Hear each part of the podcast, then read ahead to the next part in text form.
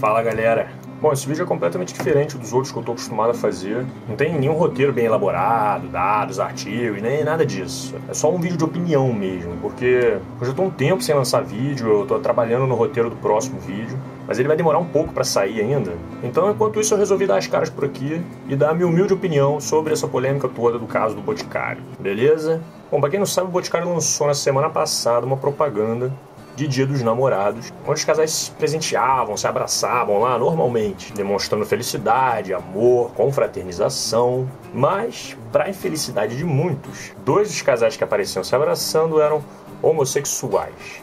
Hum. E aí pronto, meu irmão. O Brasil, que tem um povo muito tolerante, com uma mente muito aberta, isso foi suficiente para toda a família brasileira ter um câncer mental e tirar escopetas dentro do armário. A galera começou a compartilhar enlouquecidamente, meu irmão. Começaram a dar dislike pra caralho no vídeo do YouTube. Fizeram denúncia pra CONAR, que é o Conselho Nacional de Autorregulamento. que é o Conselho Nacional de Autorregulamentação Publicitária. Estão tentando derrubar o comercial do ar, tá ligado? Fizeram denúncia no Reclame Aqui, corrente no WhatsApp. Enfim, todo mundo se organizou e se articulou para agir contra essa propaganda que saiu na televisão. Parece que cuspiram na cara da moral brasileira. Porra, no quarto eu não posso cuspir, que merda. Meu irmão, isso tudo porque viram na televisão dois casais homossexuais se abraçando.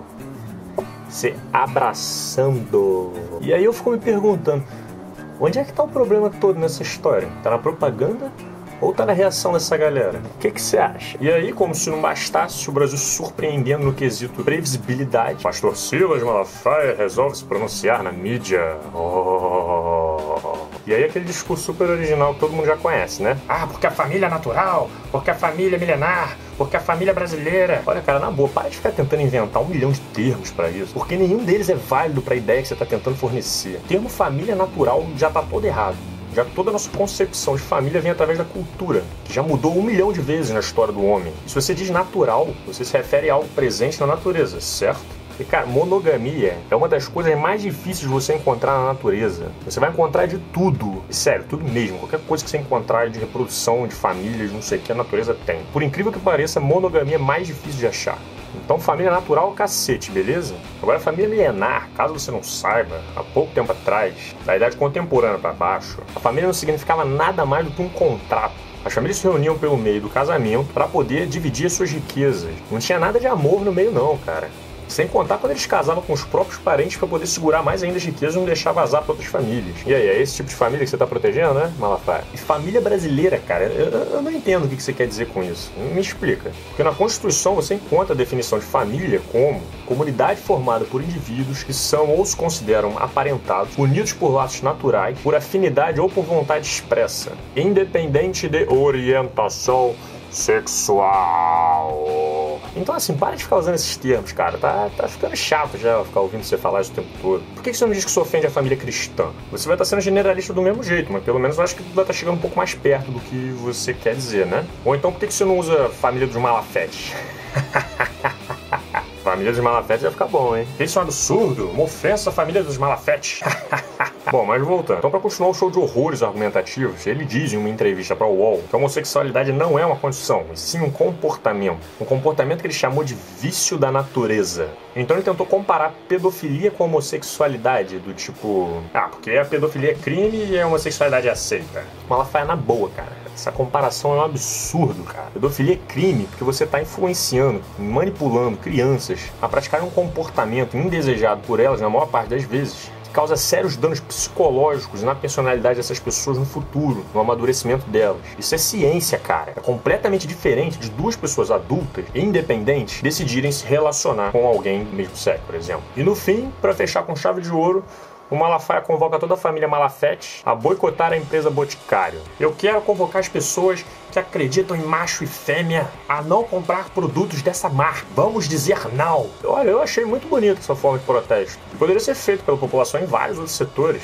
como por exemplo parar de comprar os produtos que não vêm com o aviso de serem transgênicos, por exemplo. Né? Tem várias coisas legais que podem ser feitas nessa lógica, né? Mas se vocês querem boicotar uma empresa que fez uma propaganda contra a homofobia, é direito de vocês. E eu vou até ajudar vocês nisso. Olha só que legal quantas empresas que defendem o casamento homossexual vocês podem boicotar. Banco do Brasil, Motorola, Coca-Cola, Pepsi, o McDonald's, a Disney, a Apple, a Microsoft, o Google, o Twitter, o Facebook. Olha aí quanta opção legal, ó, ó. Por que vocês não começam apagando as suas contas das redes sociais e jogando seu computador pela janela?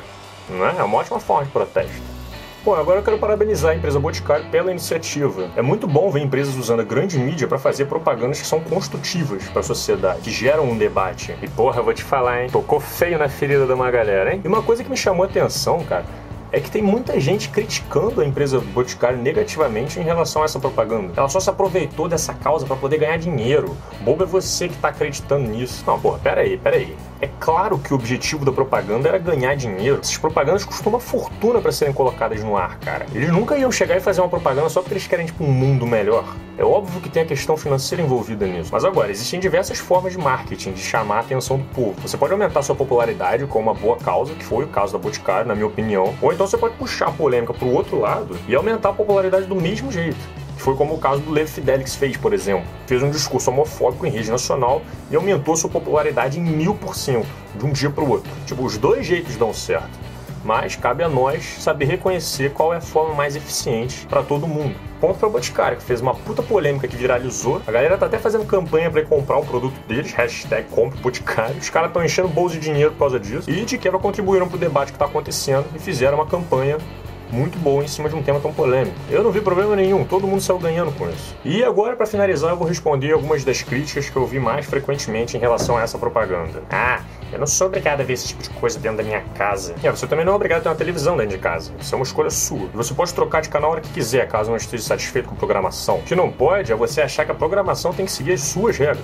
Não tá gostando? Troca de canal. Mas o que eu vou falar para meus filhos quando eles veem esse tipo de coisa na TV? Você pode falar o que você quiser, cara. Você é responsável pela educação dos seus filhos. O brasileiro tem muita mania de achar que os outros é que vão educar os seus filhos. Aí joga toda a responsabilidade no colégio, toda a responsabilidade nas mídias. Meu amigo, se você tá com tanto medo do que seu filho vê por aí, é porque você não confia o suficiente na educação que você deu para ele dentro de casa. Vocês não podem querer mudar tudo assim de uma hora para outra. Eu não sou obrigado a aceitar essa mudança. Olha, cara, não tem nada mudando de uma hora para outra. Esse assunto já vem sendo debatido há muito tempo e todo mundo está sendo bem compreensível em relação à mudança gradual dessa ideia. Até que não teve nenhum sexo explícito na propaganda, e só dois casais se abraçando, abraçando, abraço, sabe que é abraço? Abraço. Enquanto eles estão divulgando demonstrações de amor na televisão, as pessoas estão brigando nas redes sociais e propagando ódio. Qual que é o sentido disso? Quem é que tá errado nessa história? Sério, na moral. Acho que, na verdade, isso é tudo inveja, cara. Porque eu acho que quem tá precisando mesmo de abraço são essas pessoas aí que se incomodaram tanto com uma propaganda de dia dos namorados. Bom, então nesse caso, um abraço.